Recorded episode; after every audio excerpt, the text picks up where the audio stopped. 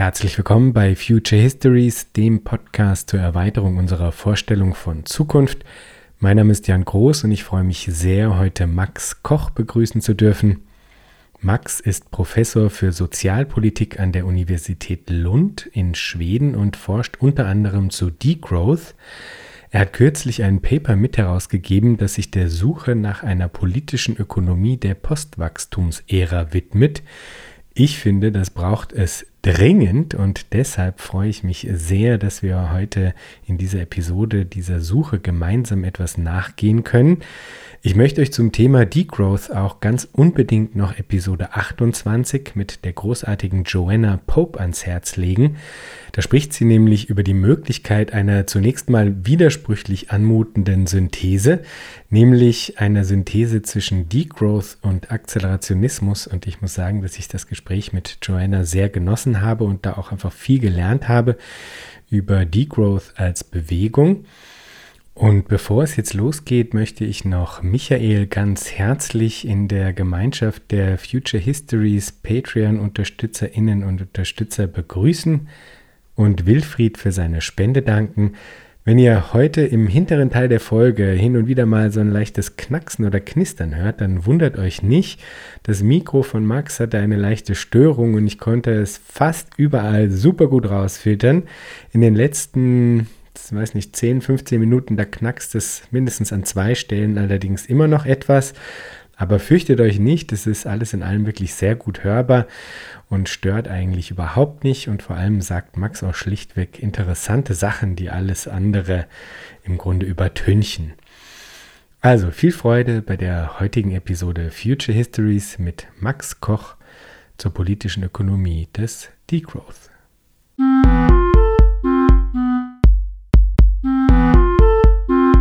Herzlich willkommen, Max. Ja, vielen Dank für die Einladung. Lass uns angesichts der weit verbreiteten Begeisterung für sogenanntes grünes Wachstum mit der Frage einsteigen, warum brauchen wir eine politische Ökonomie der Postwachstumsära?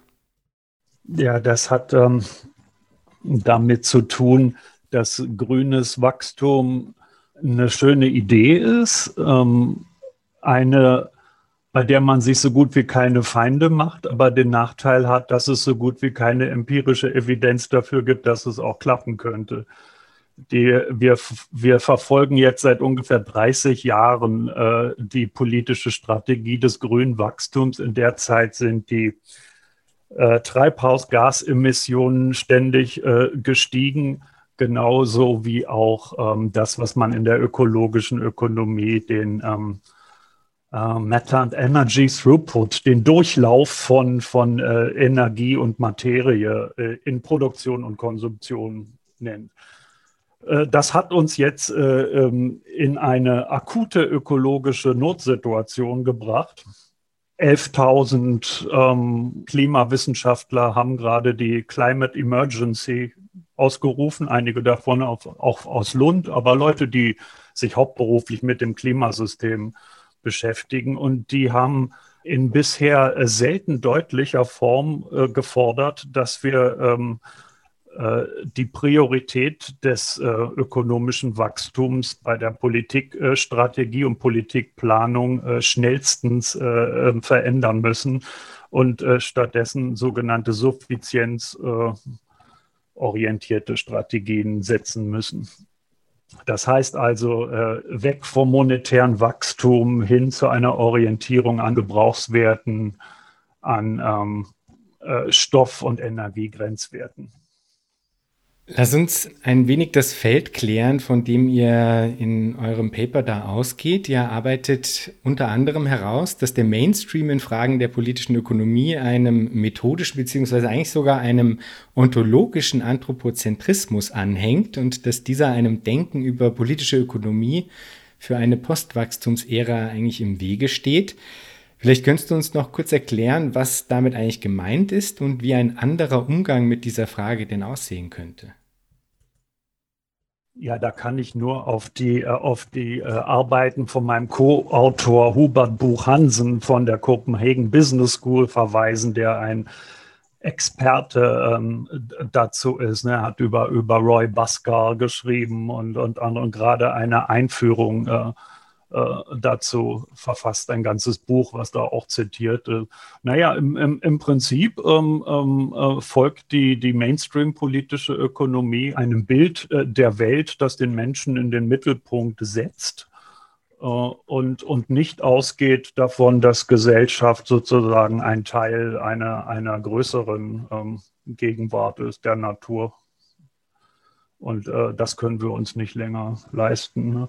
Stattdessen schlagen wir vor, mit Leuten wie äh, Clive Spash etwa aus, aus Wien einen, einen Begriff zu entwickeln, den er äh, Social Ecological Economics nennt und wo, wo die Gesellschaft und die Wirtschaft von vornherein als Teil der Natur gesehen wird. Ähm, das wird ja gerade deutlich an den, an den äh, verschiedenen Planetary Boundaries, die man äh, in Stockholm versucht zu definieren und von denen wir schon ein paar ähm, eingerissen haben sozusagen. Also was mir schon speziell gut gefallen hat an dem Paper, muss ich sagen, ist, dass das so eine Art ähm, Brückenschlag versucht hat. Eigentlich in verschiedenste Richtungen hatte ich das Gefühl. Ja, ihr beschreibt da unter der Überschrift New Beginnings, wie sich aus unterschiedlichen Strömungen, dass sich eigentlich diese unterschiedlichen Strömungen im Grunde aufeinander zubewegen, ja, dass die dann eventuell zusammengenommen dann auch, also dass aus diesem Amalgam zusammengenommen vielleicht dann perspektivisch auch eine politische Ökonomie des Degrowth eben sich gewinnen ließe. Welche unterschiedlichen Schulen des Denkens und auch der Praxis gilt es denn da zusammenzubringen und was bringen sie auch jeweils mit? Ja, ähm, Degrowth ist ja eine, ist ja eine äh, Bewegung und, und äh, sozusagen akademische Richtung zugleich mit, mit verschiedenen Wurzeln, kann man sagen. Ne? Eine wichtige Wurzel ist, äh, ist sicher die ökologische Ökonomie äh, im Allgemeinen und jetzt etwas konkreter, das hatten wir ja gerade schon, was, was Clive Spash die Social Ecological Economics nennt. Also man, äh, wenn man, der Ausgangspunkt ist sozusagen die äh, Wirtschaft und Gesellschaft als ein Teil äh, der Natur äh, zu betrachten und Grenzen ernst zu nehmen. Das heißt also, das ist ziemlich das Gegenteil von, von, eine, von einem Ideal, das auf, auf äh, permanenter Ausdehnung beruht.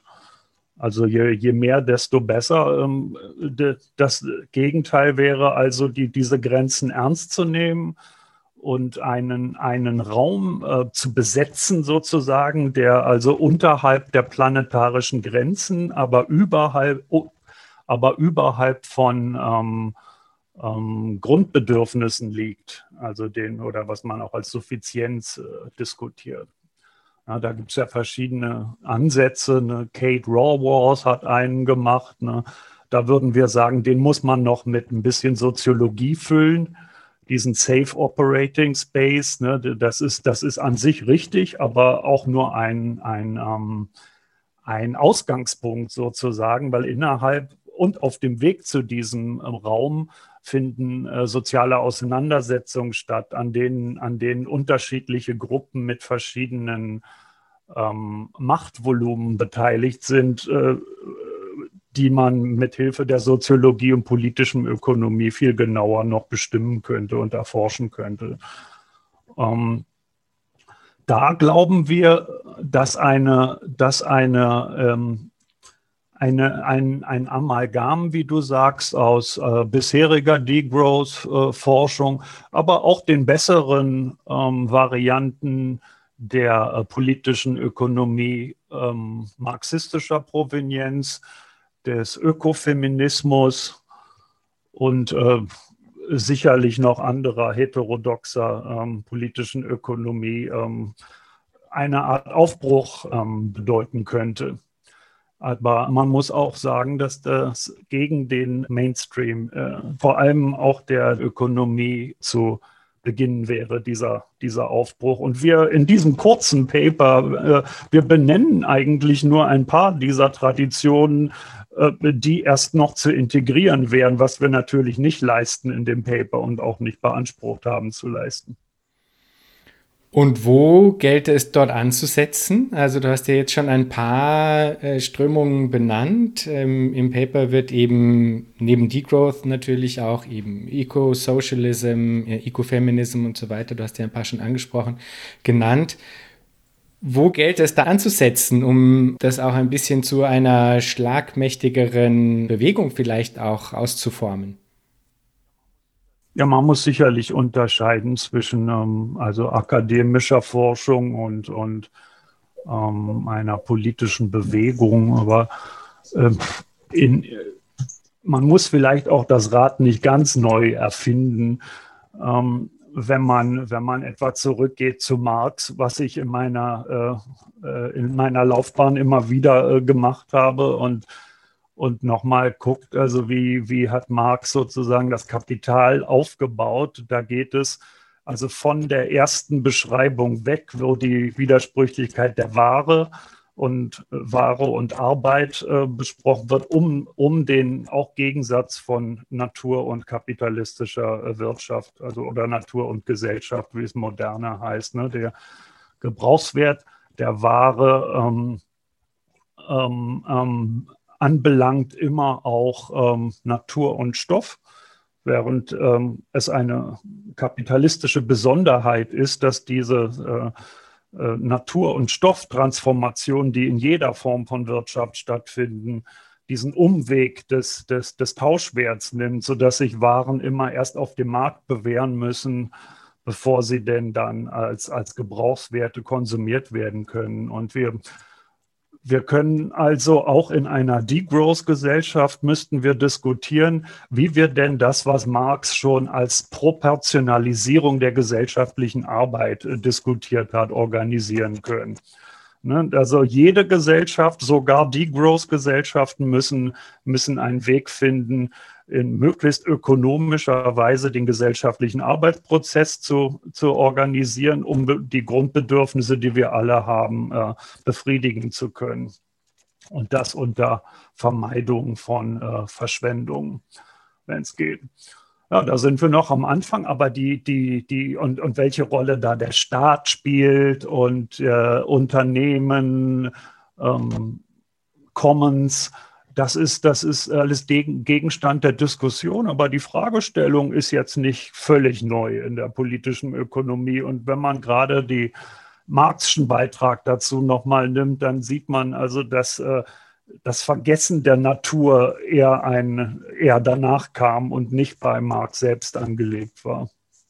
Also um diese Frage, die du da beschrieben hast, ging es schon sehr oft in Future Histories, nämlich tatsächlich sowohl in Bezug auf die Frage der Warenform und wie man zu politischen Ökonomien kommen kann, die eben nicht die Warenform im Zentrum haben, sondern zum Beispiel Nutzwerte, Gebrauchswerte als eigentliche ähm, Orientierung sozusagen hernehmen.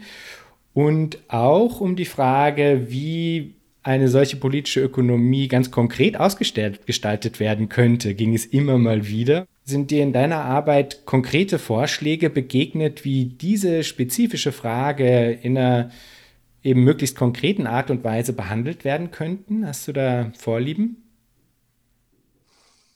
Also das freut mich zunächst mal zu hören, dass diese Sachen wieder, wieder diskutiert werden. Also gab ja eine, eine Zeit, da war das also höchst ausgesprochen, ähm, sagen wir mal, äh, unmodisch über äh, politische Ökonomie, Fragen des Kapitalismus zu diskutieren, besonders in Deutschland, wenn ich das sagen darf. Ähm, ich glaube, ähm, und das ist, glaube ich, etwas, was die, die Degrowth-Bewegung auszeichnet, da, da herrscht doch eine große Offenheit gegenüber den Ansätzen.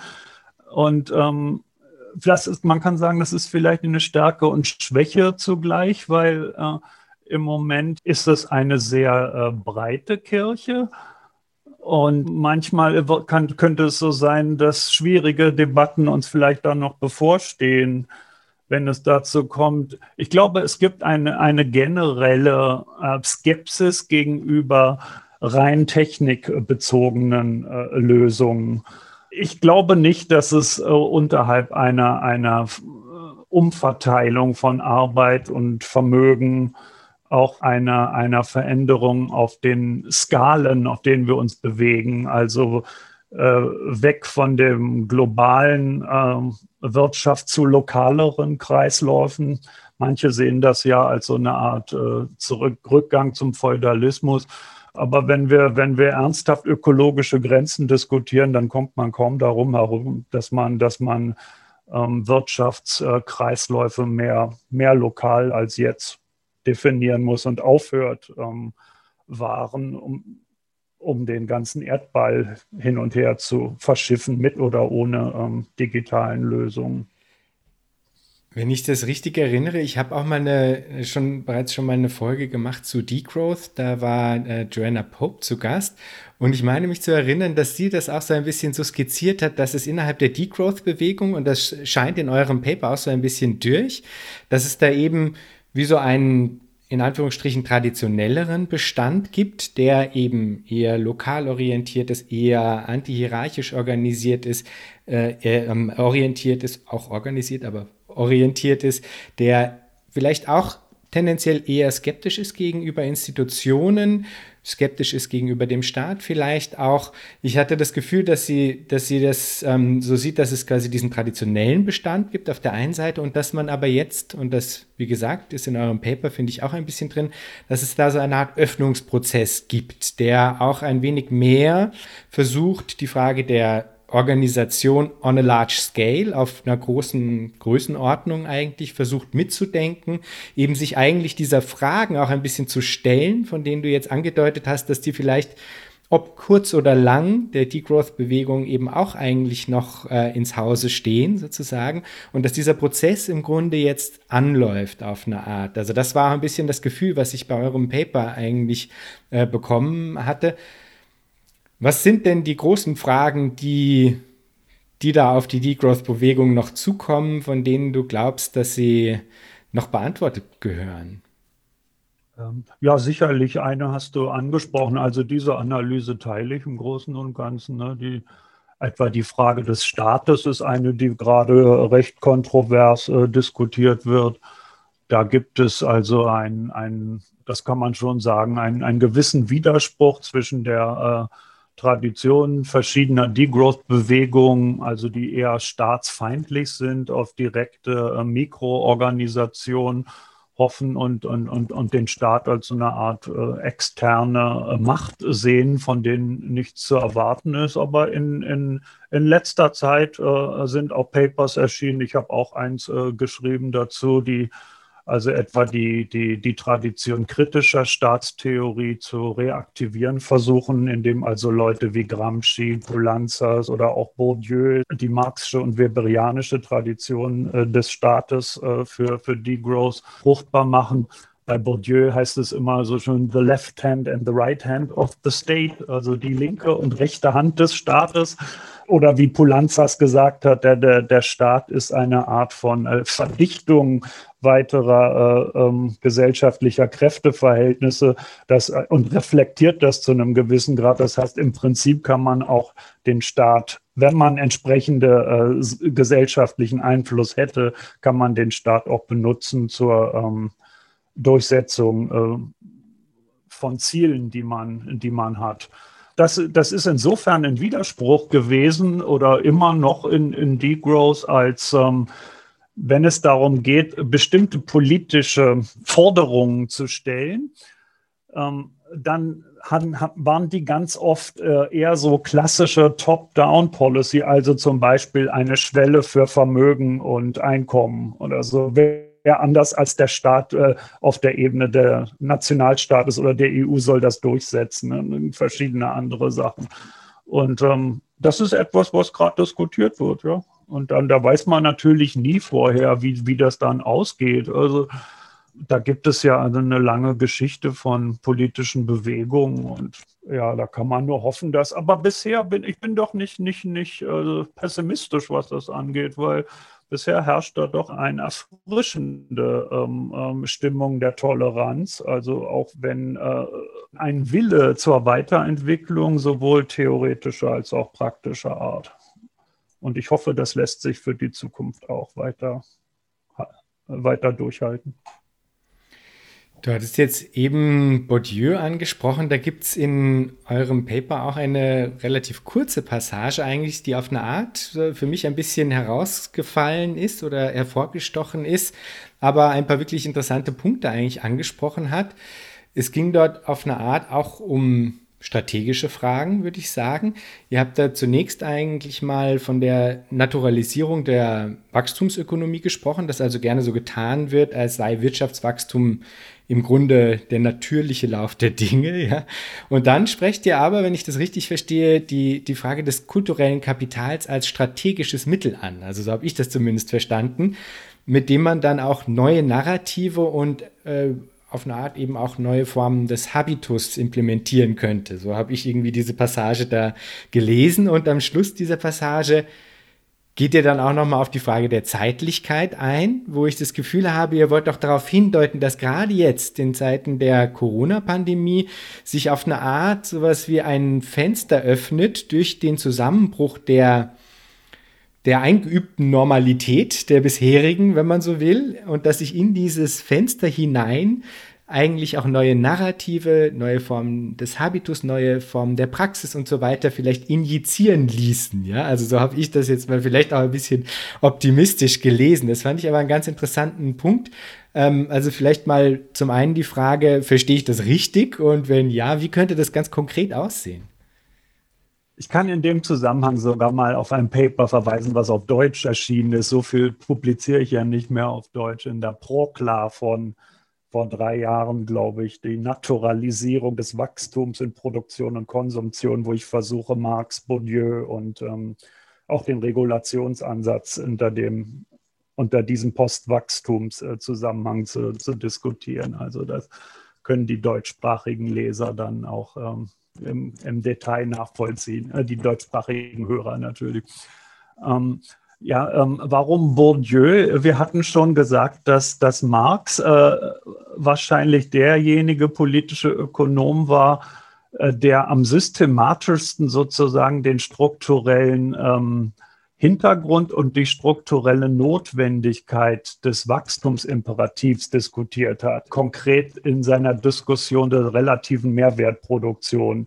Am Ende äh, ist das Resultat, wenn man immer mehr Arbeit aus dem, äh, was er Produktionsprozess entfernt, um einen temporären Konkurrenzvorteil zu haben, dann gibt es keine Alternative als das, was er die, die Stufenleiter des Kapitals genannt hat. Also insgesamt die Stufenleiter der Produktion zu vergrößern, um diesen ähm, relativen äh, Verlust von Arbeit auszugleichen, wenn man, wenn man der Arbeitstheorie des Wertes da folgen will.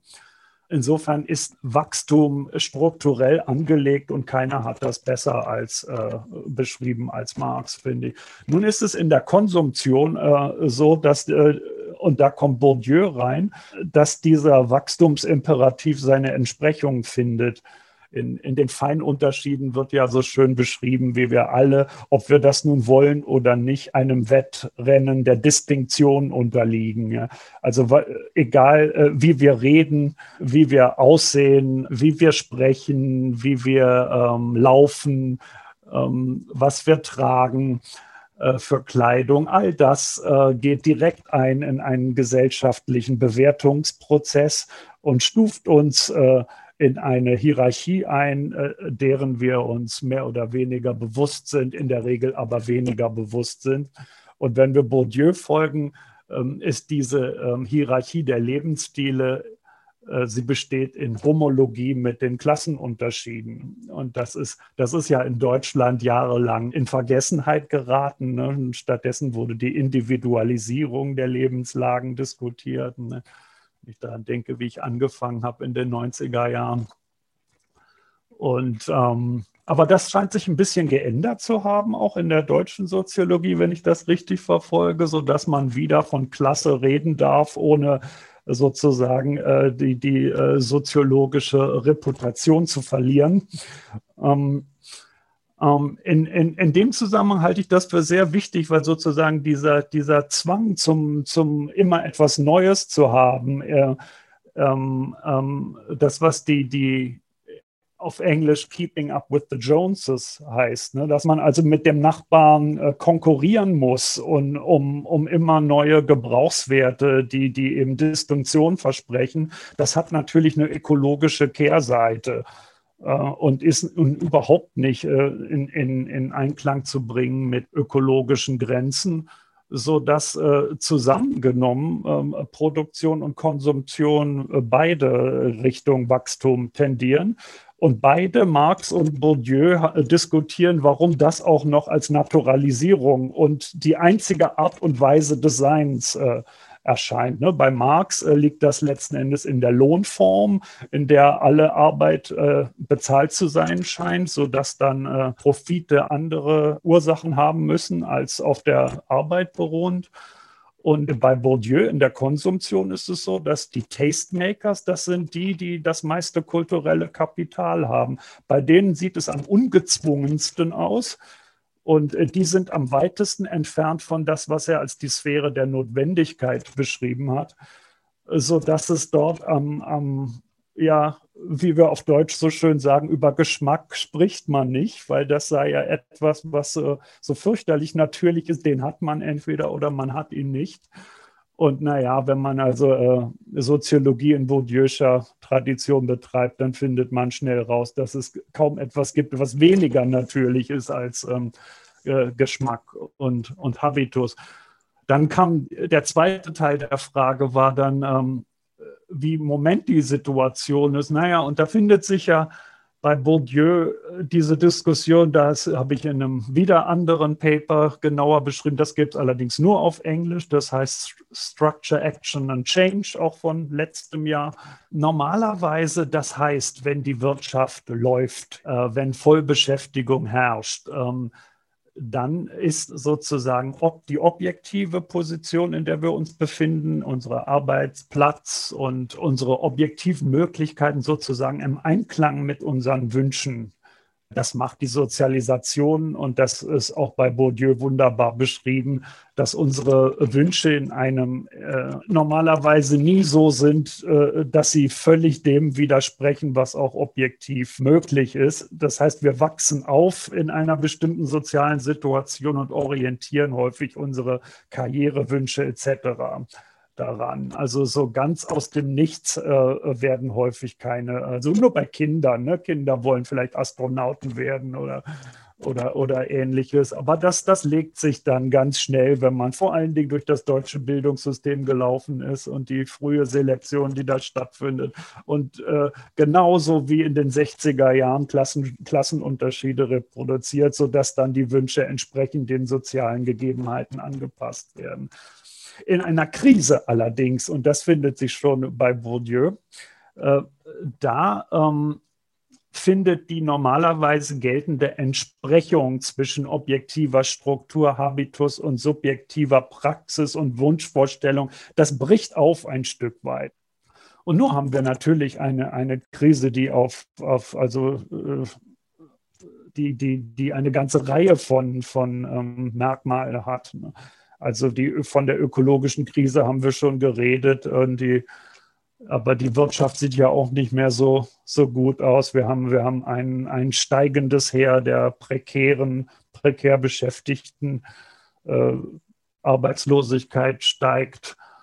Ähm, und die Covid-Krise ähm, beschleunigt das alles nochmal und, und verdichtet diese Widersprüche. Das ist genau so eine Situation, von der Bourdieu, aber auch andere wie, wie Gramsci oder Pulanzas denken, dass, naja, das ist eine offene Situation. Da fangen die Leute zumindest an, das, was normalerweise nicht ausgesprochen wird, in Frage zu stellen. Das, was als natürlich daherkommt wird in so oder so ähm, neu äh, diskutiert. Und da kann es dann auch mal sein, dass das, was normalerweise habituell abläuft, ähm, wie gesagt, in Frage gestellt wird, dass das rationale Kalkül, von dem Bourdieu irgendwo schreibt, tatsächlich mal in den Vordergrund kommt. Das ist eher die Ausnahme im Gegensatz zu dem, was die Mainstream-Ökonomen uns erzählen, wo wir ja immer sozusagen rational kalkulierende ähm, Homo Ökonomiki sind. Das ist da eher der Fall. Aber es kann natürlich auch sein, und da waren sich äh, Gramsci, Poulanzas und Bourdieu auch einig, dass ähm, in so einer Krise ist natürlich auch, wie Gramsci sagt, die Stunde der, äh, wie hat er die genannt, die, der, der, der starken Männer, glaube ich, sowas. also der, der populistischen ähm, ähm, Verführer, von dem wir ja auch eine ganze, eine ganze Menge kennen zurzeit. Und, und also denen gegenüber man die, die Errungenschaften der Demokratie, wie wir sie haben, verteidigen muss, bevor wir sie dann vielleicht ausweiten können. Ein sehr konkreter Ansatzpunkt, auf den sich ähm, euer Paper dann ein bisschen zuspitzt, könnte man vielleicht sagen, und der vielleicht dann auch als ein Ansatzpunkt für diese Allianz aus Ökosozialistinnen und Sozialisten und auch äh, DegrowtherInnen dann dienen könnte, wäre eurer Meinung nach die Institution als Form, als Beispiele, die es da zu untersuchen gelte, da nennt ihr zum Beispiel die Firma, unterschiedliche Aufgaben des Geldes, äh, Lohnarbeit oder auch den Rahmen internationaler politischer Beziehungen zum Beispiel. Und die Frage ist dann, ähm, wie sich solche Institutionen eigentlich im Rahmen eines Transformationsprozesses hin zu Postwachstumsgesellschaften möglichst parallel eigentlich wandeln könnten. Und du hast es jetzt vorhin schon ein paar Mal eigentlich angedeutet. Ihr geht es dann ein bisschen genauer am Beispiel des Staates nochmal durch, was ich ein gut gewähltes Beispiel fand, weil es ja ein eben sehr ambivalent äh, besetzter Player ist, sage ich mal, der wirklich auch absolut nicht unumstritten ist. Vielleicht kannst du uns das nochmal ein bisschen genauer erläutern. Ihr bringt da so ein paar Punkte an in dem Paper. Vielleicht gibt es auch noch Dinge, die darüber hinausragen, die du vielleicht gerne in dem Zusammenhang genannt wissen willst. Welche Rolle siehst du da für die Forminstitution? Ja, da muss ich anfangen. Ähm mit meiner Kollegin Milena Büchs aus Leeds habe ich ähm, ein bisschen äh, zu Degrowth als Komplexitätsproblem äh, gearbeitet. Also wir, wir denken, dass Degrowth oder sowas ähnliches nötig ist, um der Klimanotlage Herr zu werden. Aber das heißt nun absolut nicht, dass das eine, eine einfache äh, Sache ist, sozusagen, eine solche äh, Transformation. Man muss ähm, im, im Gedächtnis haben, dass so gut wie alle Institutionen, die wir heute haben, äh, historisch ähm, ähm, im Zusammenhang mit dem Wirtschaftswachstum sich entwickelt haben. Also vor, allen Dingen auch der Wohlfahrtsstaat, der ja, der ja wichtig ist, in, in, gerade in, in Zeiten eines, eines Übergangs da er ja also extreme Armut ähm, begrenzen soll und wenn es geht, ähm, auffangen soll. Aber auch die gesamte, die, was die gesamte äh, Systemtheorie als Ausdifferenzierung der äh, Gesellschaft bezeichnet, ne? das mediale Feld, das juristische Feld und, und, und all das äh, konnte sich ja nur äh, ähm, auf der Basis einer, einer ähm, äh, recht ähm, avancierten Wirtschaften, recht produktiven Wirtschaftslebens ähm, ergeben. Und nun haben wir also einen recht komplexen äh, sozialen Raum mit einer Vielzahl von sozialen Feldern und Institutionen. Und das ist das, was Milena Büchs in, in unserem Buch Post-Growth and Wellbeing ähm, ähm, beschreiben. Wenn man diese, diese, diese Felder oder Institutionen, die, die bestehen in gegenseitiger äh, Interaktion und in Interaktion jeweils mit dem Wirtschaftswachstum. Das heißt, wenn man eines äh, verändert, hat das Implikationen für die anderen Felder. Und ähm, im Prinzip muss man, wenn man eine schrumpfende Wirtschaft hat, also im monetären Sinne, dann äh, muss man gleichzeitig auch die anderen Felder verändern. Ansonsten kommt es zur Anomie, also im, im Durkheimschen Sinne oder sozialer Ausgrenzung, ähm, also diverse äh, äh, Probleme. Dafür haben wir aber, und das ist auch, das lässt sich nicht bestreiten, dafür haben wir keinerlei ähm, äh, historischen Beispiele, dass so ein, ein, ein sozialer Wandel von dem Kaliber auf demokratischer Grundlage äh, und dann auch noch in der kurzen Zeit, die wir haben, äh, bewerkstelligt werden konnte. Darauf hinzuweisen, äh, ist aber unserer Meinung nach die, eine Grundlage, äh, um es dann in, in Werk setzen zu können und um, um das anfangen zu können. Aber das ist sicherlich etwas, was zum Teil auch in der Degrowth-Bewegung unterschätzt wird. Das sind ja auch nicht alles Soziologen, die sich darum treiben.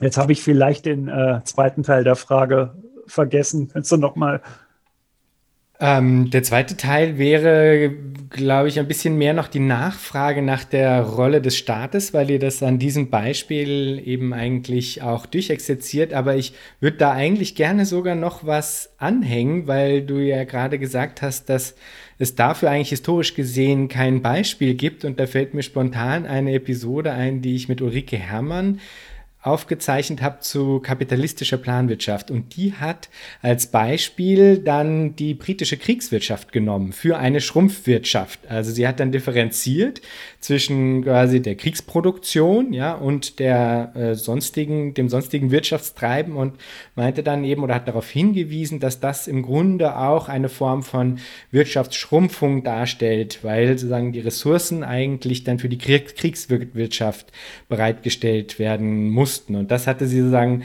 als ein Beispiel eigentlich genommen, dass Formen der Schrumpfung durchaus möglich sind unter der Maßgabe massiver staatlicher Planung, in ihrem Fall dann natürlich innerhalb eines kapitalistischen Korsetts weiterhin gedacht. Für mich ist es dann immer ein wenig unbefriedigend, wenn am Ende stehen soll, dass die Eigentumsfrage nicht gestellt wird, weil ich glaube, dass das eigentlich ein zentraler Ankerpunkt wäre, an dem es anzusetzen gelte. Aber ich möchte es vielleicht anbringen als ein Beispiel, das durchaus äh, zumindest mal in einer bestimmten Form diese Frage der Schrumpfung auch kennt, ja. Aber das nur so als äh, Appendix vielleicht zu der, zu der allgemeineren Frage nach der Rolle des Staates in all ihrer Ambivalenz nämlich. Ja, das, das, ist, das ist etwas, äh, was ich auf jeden Fall unterschreibe. Der, der, äh, der Staat kann eine, eine zentrale, äh, wegweisende Rolle spielen und die, diese Kriegswirtschaftsrolle, the war effort, ne, das war das ist ein, ein, ein, ein, wunderbares Beispiel eigentlich, wie man auch so eine Art Bedürfnisökonomie mal für eine Weile ähm, in, in, ähm, ja, ins Werk setzen kann und durchhalten kann. Das kann man, das kann man noch verlängern mit etwa Amartya Sens äh, äh, Werk, äh, der, der, der äh, gezeigt hat, und ich glaube andere auch, aber bei dem habe ich das jetzt gerade gelesen, dass die, die, die Lebenserwartung in Großbritannien nie schneller gestiegen ist als zu Zeiten des Zweiten Weltkrieges.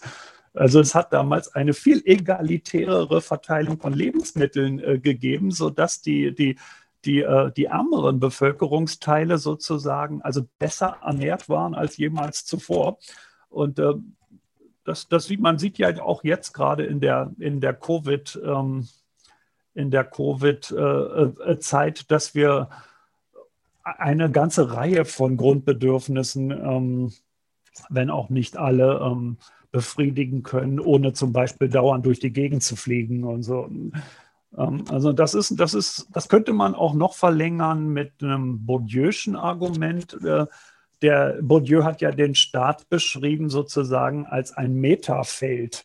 Es ist, äh, das ist da äh, das Feld, wo sich die, das Kapital, das gesamt verfügbare Kapital im Bourdieu'schen Sinne jetzt ähm, konzentriert und ähm, sozusagen, dass der, der, der Macht als der, der wie hat er das genannt? Ich habe es auf Englisch gelesen, the, the, the Central Bank of Symbolic Capital, also die Zentralbank des symbolischen Kapitals. Der Staat als, als, als diejenige Instanz, die den anderen Feldern sozusagen ihre Position und Rolle im gesamten sozialen Raum zuweist.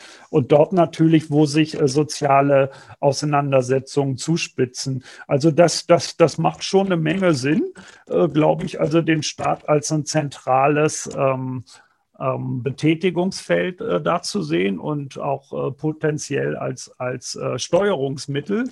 Ist aber sicherlich äh, kontrovers innerhalb der, der Degrowth-Bewegung. Also wir, ich kann vielleicht darauf verweisen, dass es letztes Jahr in Wien eine, eine, eine, eine Konferenz zu Degrowth gegeben hat, wo strategische Fragen im Mittelpunkt standen. Und äh, der Konferenzband ist gerade in, äh, ja, der, der, wird gerade herausgegeben dazu. Und da sind etwa Fragen der, der, des Staats, aber auch im, im Verhältnis zur Zivilgesellschaft stehen da durchaus im Zentrum.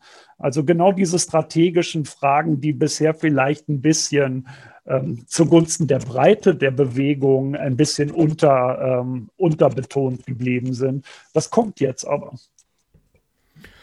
Und gibt es da einen Zugang, den du favorisieren würdest? Also eine Form der Haltung gegenüber dieser Frage des Staates und dem Umgang mit diesem? Ja, ich bin, ich bin sicher kein, ein, kein Staatstheoretiker, also, aber ich, ähm, ich sehe natürlich, dass wir also relativ bald äh, zu, zu äh, grundlegendem Wandel kommen müssen. Und ich halte es für sehr unwahrscheinlich, dass der ähm, der Staat sozusagen äh, verschwindet in der, in, der, in der uns verbleibenden Zeit. Und dann bin ich ein bisschen Pragmatiker und, und ähm, äh, versuche zu verstehen, wie man also sozusagen als Bottom-up-Bewegung äh, außerhalb des Staates, aber auch innerhalb des Staates äh, zusammen sozusagen, also Staat und Zivilgesellschaft zusammen zu den Veränderungen kommen kann, die wir für nötig halten. Also einige davon sind ja also was, was E.O. Wright als ein ruptural change nimmt. Also, also welche, die wirklich, also Reformen, die wirklich das Zeug dazu haben, grundlegende äh, Strukturen von Wirtschaft und Gesellschaft zu verändern, zu denen natürlich die von dir genannten Eigentumsfragen gehören. Gibt es da noch andere Beispiele vielleicht? Ich glaube, sehr wichtig wird es sein, und das zeigen die bisherigen Beispiele ein Stück weit von, von na, vielleicht von sozialistischen Regierungen, die es gegeben hat, dass man den, sollte man eine Art von politischer Mehrheit haben, ähm, dass man dann auch nicht den Kontakt zur Bewegung verliert. Und ich glaube, daran ist es äh, das eine oder andere Mal auch gescheitert. Und ähm, das würde ich dann aber auch politischen Experten überlassen, wie man das, also wie man also zugleich den Bewegungscharakter erhalten kann, in, also innerhalb der Zivilgesellschaft und trotzdem äh, Regierungspositionen äh, übernehmen kann. Das ist, glaube ich, das ist, glaube ich, ein Balanceakt, über den man auch irgendwie lösen muss. Und andere Beispiele, naja, es gibt sicherlich ein, ein ganzes, ähm, äh, es gibt eine Vielzahl von Experimenten und, und ähm, äh, über den Kapitalismus, wie wir ihn kennen, hinausweisende Erfahrungen also äh, das fängt bei Wikipedia an, also wo man einfach so, also man, man, man, man produziert etwas mit der Commons-Logik und es gibt ja tausend Beispiele von Commons. Es ist ja nicht so, also dass äh, in der äh, jetzigen Gesellschaft alles kapitalistisch organisiert wird, obwohl, äh, obwohl es äh, wichtige und ernstzunehmende und, und machtvolle ähm, ähm, Gruppen gibt, die genau das durchsetzen wollen. Und, und das Problem ist eher, oder die, die, die, äh, die Experimente mit lokalen Währungen, mit, mit äh, Time Banks und äh, da gibt es da gibt's jede Menge Sachen, die da passieren, was unter sozialen Innovationen häufig diskutiert wird.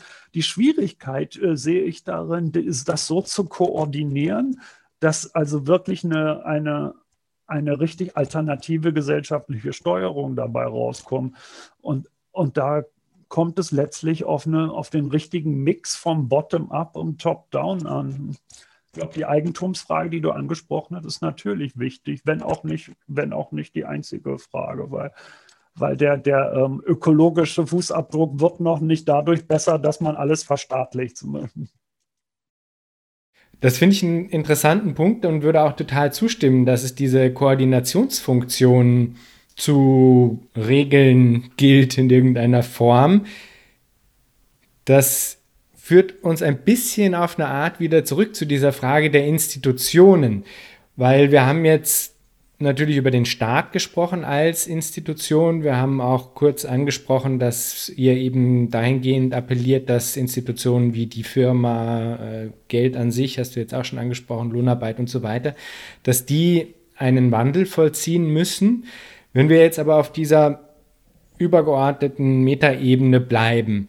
Wie könnte denn dort die ganz konkrete Organisation politischer Ökonomie gestaltet sein, wenn wir eben nicht bei den bisherigen Strukturen einer klassischen parlamentarischen Demokratie äh, bleiben wollen? Gibt es da Entwürfe, von denen du sagst, okay, die könnten vielleicht besser geeignet sein, diese ähm, Ziele auch zu verwirklichen, die du jetzt eigentlich mit den Zielen einer ähm, politischen Ökonomie des Degrowth vielleicht auch identif identifizieren würdest?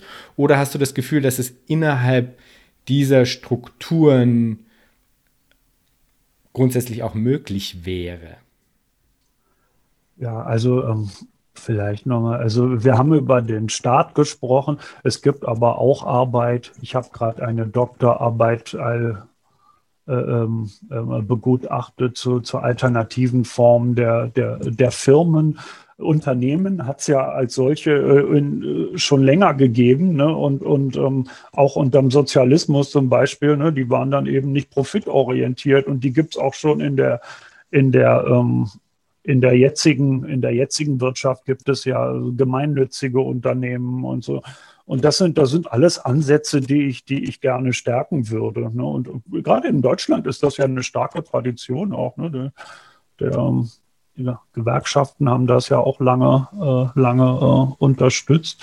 Ich bin jetzt also nicht dafür, äh, die parlamentarische Demokratie abzuschaffen oder so. Das habe ich also äh, nie gesagt. Und, äh, ähm, aber doch ähm, würde ich überlegen, ob man sie nicht hier und da komplementieren könnte durch, durch also ähm, mehr deliberative äh, Formen und, und, dezentrale Formen der Demokratie. Ich kann ein Beispiel nennen.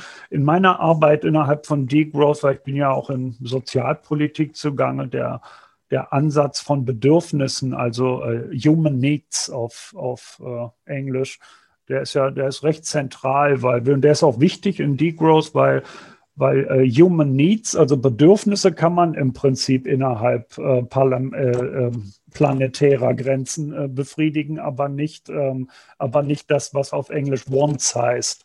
Also das eine ist sozusagen ähm, äh, begrenzt und, und überschaubar und, und kann äh, verschiedentlich befriedigt werden. Äh, das andere, äh, das funktioniert nicht. Das geht nur mit Expansion, ökonomischer Expansion, die wir uns nicht länger leisten können.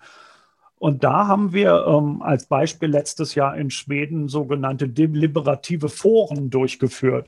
Da haben wir uns einfach mit Bürgern äh, getroffen und, und haben diskutiert, wie, also da gibt es dann verschiedene Theorien über Grundbedürfnisse. Eine davon ist Max Neef, der chilenische Ökonom, heterodoxe Ökonom, der unterscheidet also elf Grundbedürfnisse. Gibt es eine andere Theorie von Ian Guff und, und Len Doyle, die kommen, glaube ich, auf zwölf. Da gibt es eine große Überschneidung. Äh, was die gemeinsam haben, ist, ähm, dass es bestimmte Grundbedürfnisse gibt äh, für uns Menschen, die wir, die wir äh, befriedigen müssen. Ander, andernfalls können wir uns nicht sozusagen gesund reproduzieren. Und ähm, und äh, also das muss schon sein und das läuft über das, was äh, sogenannt, äh, das, was der äh, Max Neff Need Satisfiers nennt. Aber ähm, wie das genau passiert, und das ist das Interessante, ähm, äh, finde ich, äh, das, das ist also kulturell, ökonomisch, lokal verschieden. Und ähm, diese Need Satisfiers äh, können also mehr oder weniger äh, ökologisch sein und sie können mehr oder weniger im Einklang mit äh, planetaren ähm, Grenzen äh, stehen. Und wenn man dann also einen Raum schafft, und das ist auch ganz zentral in, in, in Degrowth, dass wir erstmal überhaupt die Räume schaffen müssen, in denen wir lernen, jenseits des Wachstumsimperativs zu denken, zu handeln und zu fühlen. Das ist auch ein Bourdieu'sches Thema. Ne? Wir sind ja, das geht ja jenseits, Herrschaft geht ja jenseits des, des, des Rationellen. Das steckt in unseren Körpern drin die, und, ist, und ist also äh, äh, mehr als äh, äh, etwas, was mit Bewusstsein zu tun hat. Das, das geht also mehr in die Richtung von Glauben und so und der ganze Körper hängt da drin. Und das heißt, man muss, oder das hat Bourdieu so schön als Counter-Training äh, äh, bezeichnet. Er, er meinte auch, also so ähnlich wie bei der Vorbereitung der Olympischen Spiele, man muss also Räume schaffen, wo wir sozusagen irgendwie die Menschen zu etwas anderem, ich will nicht sagen trainieren und so Olympischen, aber, aber wo man lernt, miteinander umzugehen in anderer Weise als auf, auf basierend auf Status, Konkurrenz etc. Und ähm, das ist nicht leicht in der Gesellschaft, in der wir leben. Und diese Räume muss man versuchen auszuweiten. Das ist, äh, und da sind diese Degrowth-Konferenzen ein Anfang und die ganzen lokalen Initiativen, die es da gibt. Und was wir da machen äh, mit den in einem Forschungsprojekt, diese, diese äh, deliberativen Foren über Bedürfnisbefriedigung, das ist genau das auch. Die Leute kommen zusammen, reden über ihren Alltag, also über ihre Arbeit, wie sie ihre Kinder zur Arbeit, äh, zur Schule bringen oder zum Kindergarten, wie sie, wie sie die Arbeit im Haushalt teilen, etc. Und dann, äh, also das ist sozusagen das Erste, dann überlegen Sie mal, wie könnte das also mehr oder weniger utopisch anders aussehen? Und dann in der dritten Session überlegen wir, wie könnte man von A nach B kommen? Und ähm, in Irland zum Beispiel, da hat man das auf viel höherer äh, Basis gerade durchgeführt. Sogenannte Climate Assemblies werden da durchgeführt. Da wird also die, die, die, die, das Paris äh, Agreement wird viel, viel ernster genommen und man, und man diskutiert da in solchen Bürgerforen, wie man denn die Klimaziele, äh, äh, die sie ja alle unterschrieben haben, lustigerweise eigentlich einhalten könnte und was das bedeuten würde für äh, Wirtschafts- und ähm, also Produktions- und Konsumptionskreisläufe. Also, eine, eine Komplementierung äh, parlamentarischer Demokratie mit deliberativen ähm, ähm, Elementen kann ich mir sehr wohl vorstellen.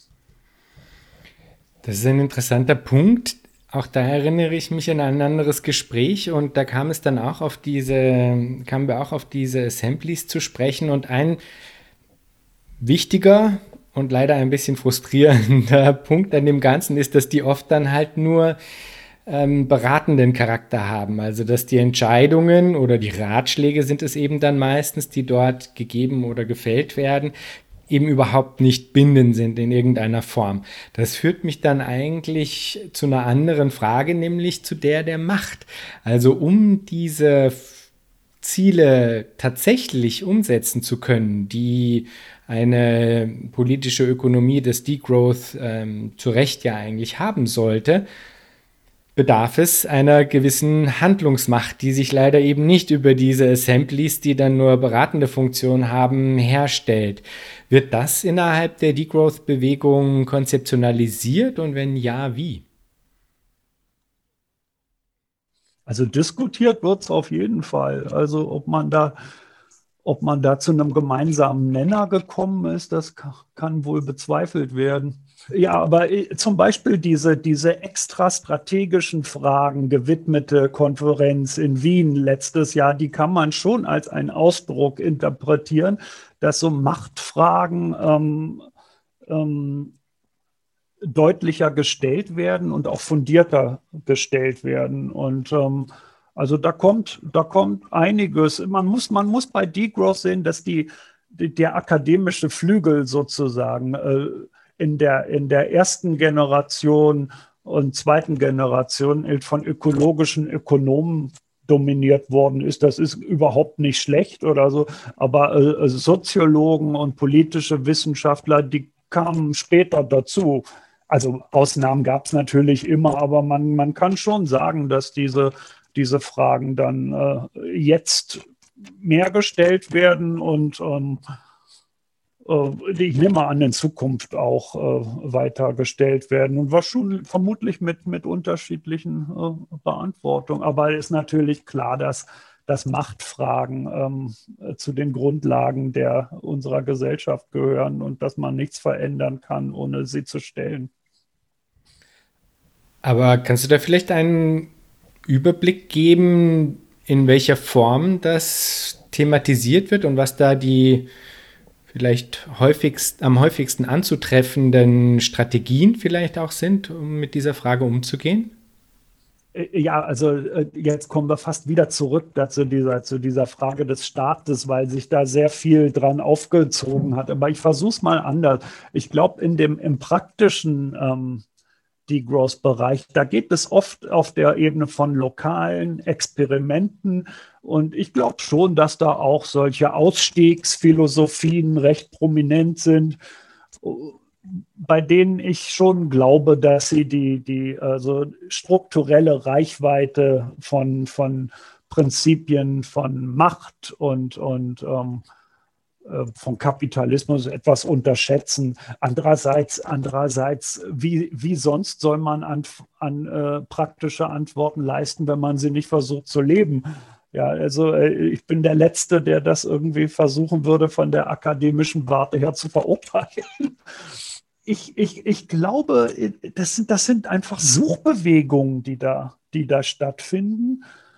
Aber äh, die, die, das, das, Bedürfnis, diese, diese lokalen Suchbewegungen zusammenzubringen, äh, äh, ist, ist, sehr, ist sehr deutlich. Dass man, man sieht auch, dass die Repräsentation etwa von dem globalen Süden bei Digos-Konferenzen extrem zugenommen hat.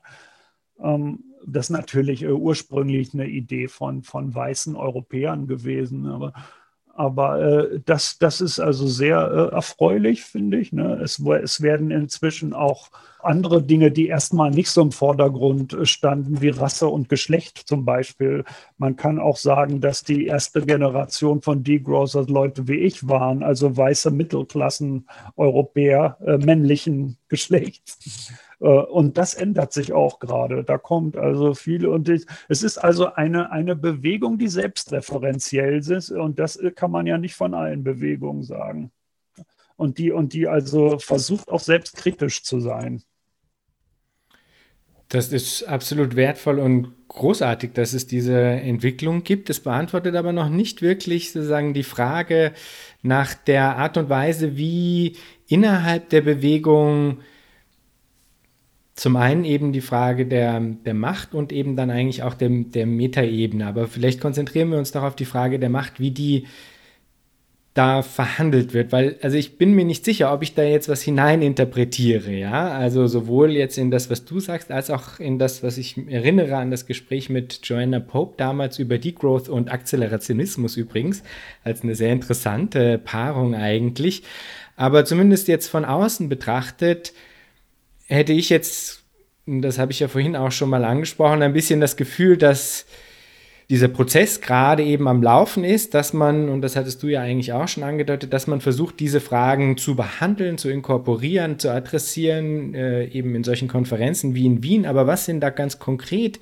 die verschiedenen Positionen, an denen es sich reibt? Weil du hast jetzt die, vielleicht, wenn man ein bisschen polemisch sein will, leichte Tendenz zum Eskapismus äh, vielleicht äh, auch äh, angesprochen oder halt diese, sagen, diesen Fokus auf, de, auf, dem, auf dem Lokalen. Ähm, das ist vielleicht auch eher der traditionellere Strang, wenn man so will, ja.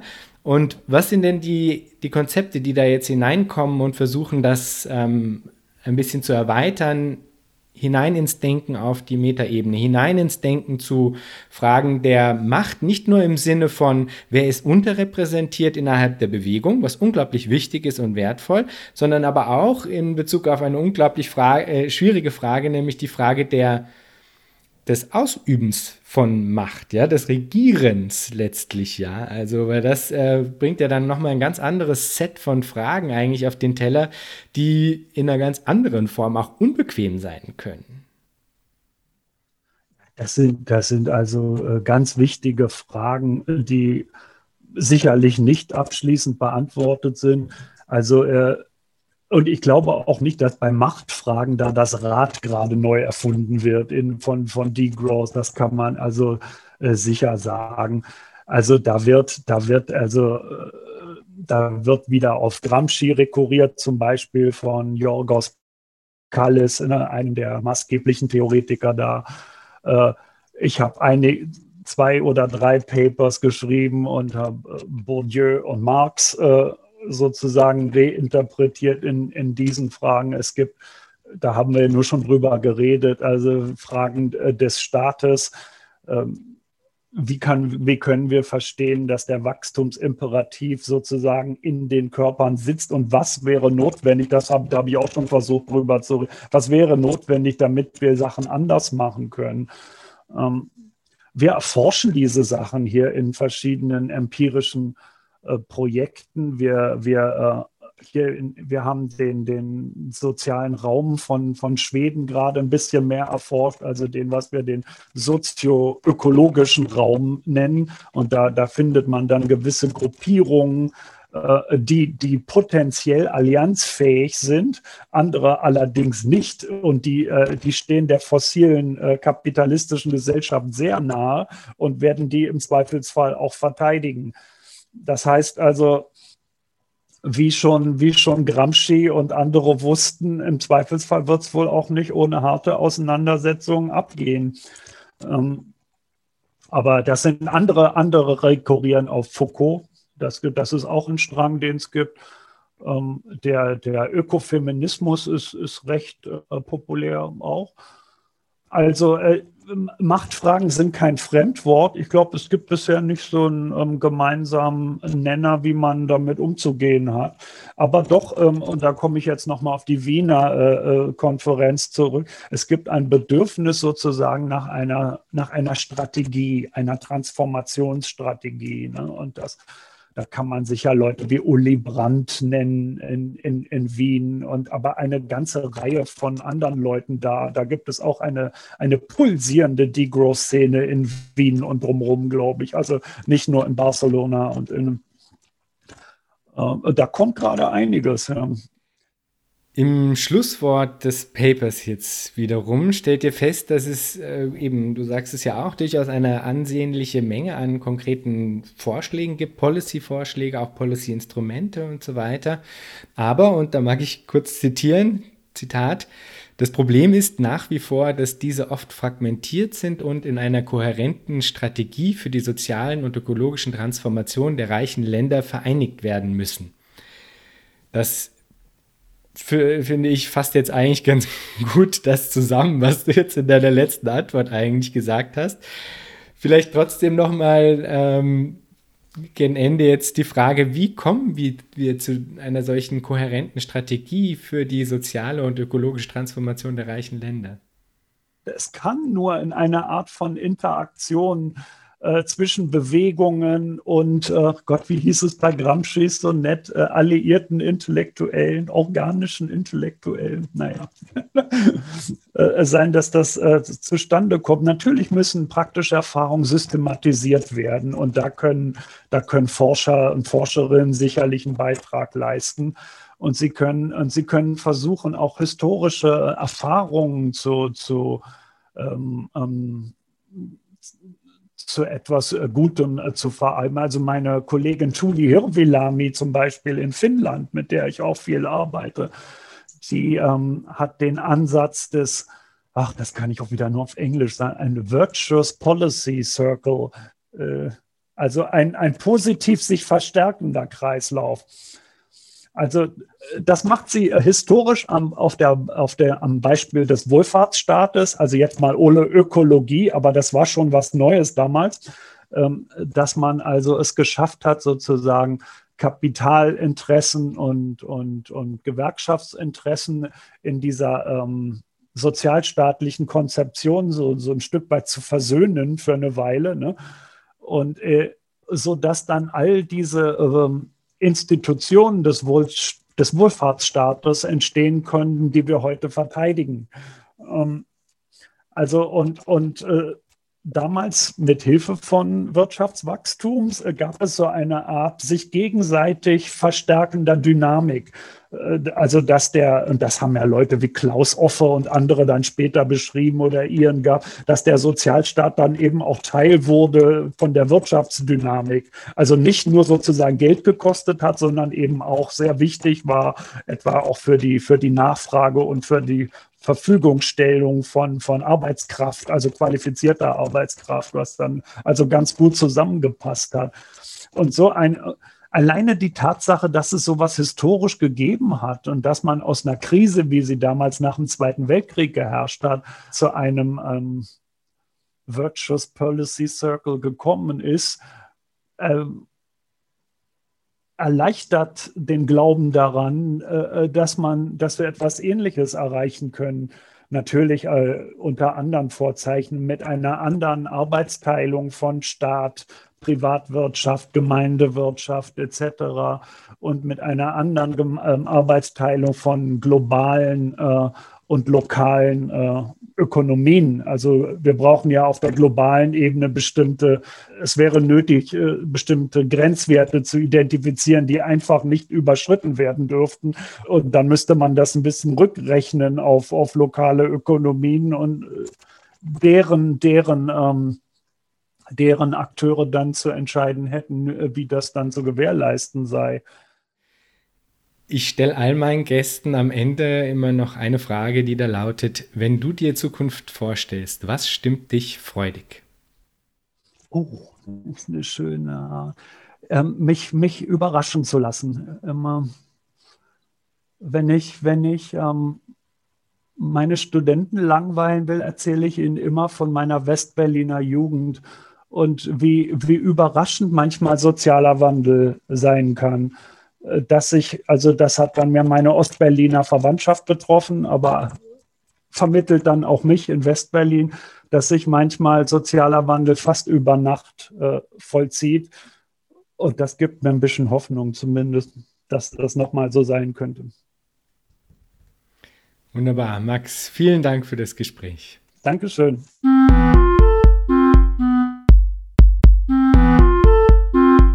Das war Future Histories für heute. Vielen Dank fürs Zuhören. Shownotizen und vieles mehr findet ihr auf www.futurehistories.today. Diskutiert mit auf Twitter unter dem Hashtag Future Histories oder auf Reddit. Lasst mich wissen, was ihr zu dem Ganzen denkt und wie euch diese Folge hier gefallen hat. Unbedingt gut bewerten auf allen Podcast-Plattformen, die ihr nutzt. Für unsere Patreon-Unterstützerinnen und Unterstützer gibt es auf www.patreon.com-future histories vieles an Zusatzmaterial. Da könnt ihr also auch vorbeischauen. Bis zum nächsten Mal. Ich freue mich.